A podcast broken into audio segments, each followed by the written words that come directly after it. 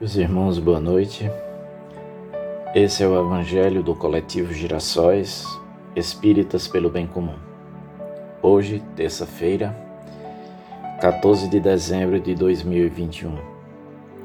No dia de hoje, dedicamos as vibrações a todos os trabalhadores da última hora. Estamos estudando o Evangelho segundo o Espiritismo de forma sequencial. Hoje, no capítulo Primeiro, eu não vim destruir a lei, instruções dos Espíritos, a nova era. Item 11. Vamos fazer a leitura do Evangelho segundo o Espiritismo. A nova era. Santo Agostinho é um dos maiores vulgarizadores do Espiritismo.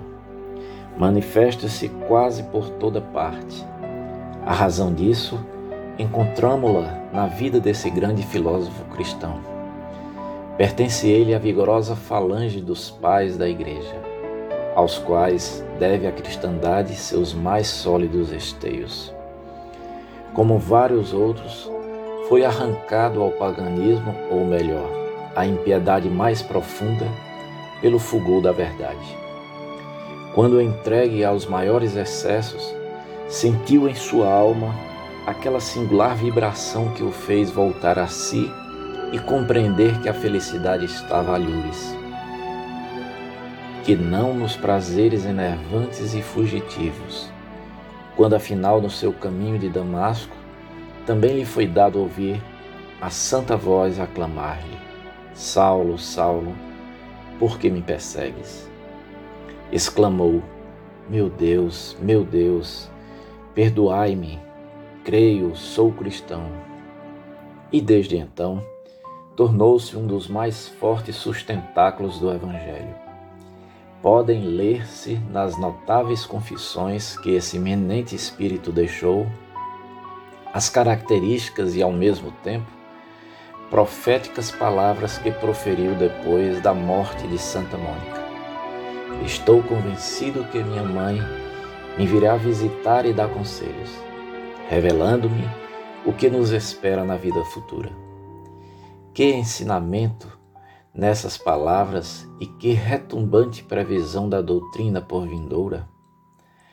Essa razão porque hoje, vendo chegada a hora de divulgar-se a verdade que ele outrora pressentira, se constitui seu ardoroso disseminador e, por assim dizer, se multiplica para responder a todos os que o chamam.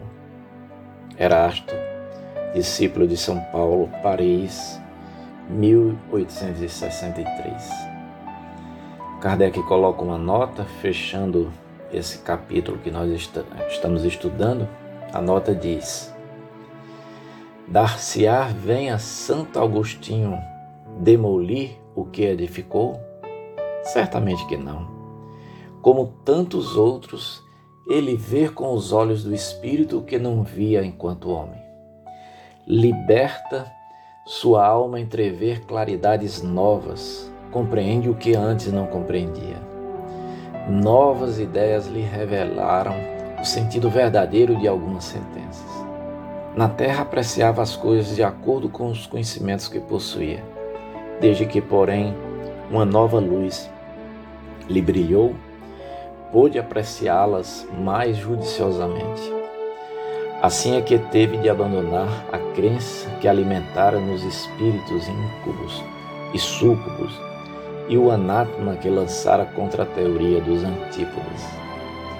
Agora que o cristianismo se lhe mostra em toda pureza, pode ele, sobre alguns pontos, pensar de modo diverso do que pensava quando vivo, sem deixar de ser um apóstolo cristão pode, sem renegar a sua fé, constituir-se disseminador do Espiritismo, porque vê cumprir o que fora predito.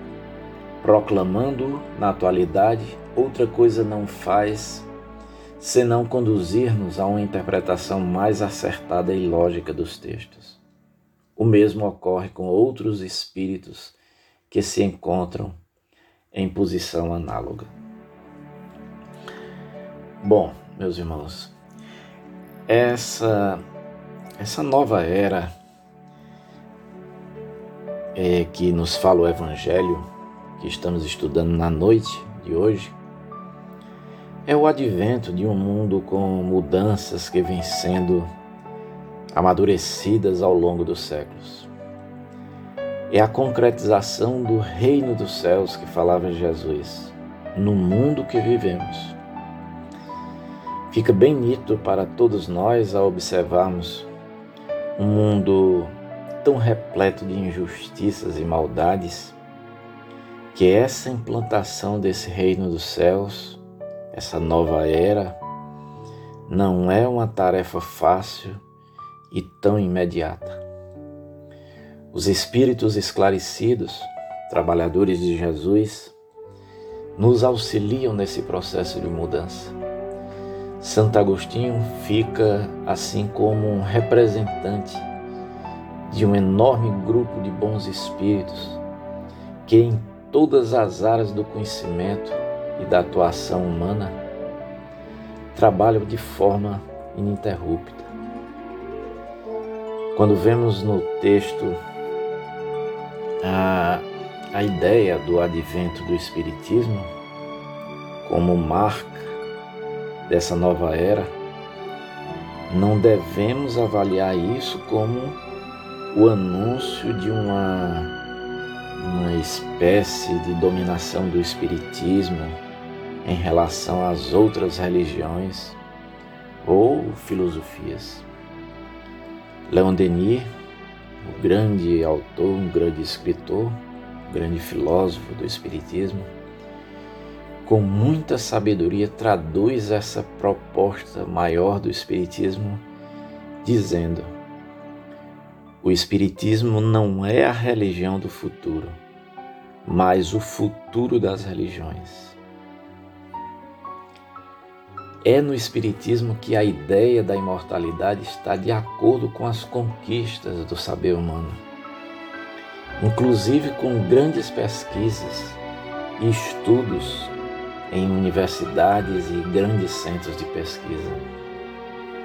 É no Espiritismo que a justiça divina volta aos trilhos da lógica e do bom senso, com a ideia da reencarnação e da lei de causa e efeito. É no Espiritismo que o Evangelho de Jesus retorna para a humanidade com toda a sua pureza, sabedoria e beleza. Devemos sempre combater em nós aquele espírito de seita, de nos acharmos melhores do que os outros, simplesmente por estarmos no seio da doutrina espírita. Devemos sim assumir uma grande responsabilidade, porque a proposta é sermos os construtores dessa nova era. Os Espíritos nos auxiliam, é verdade, mas cabe a nós a tarefa de transformarmos o mundo, de colaborarmos nesse imenso processo de mudança. Que Deus nos abençoe. Muita paz a todos.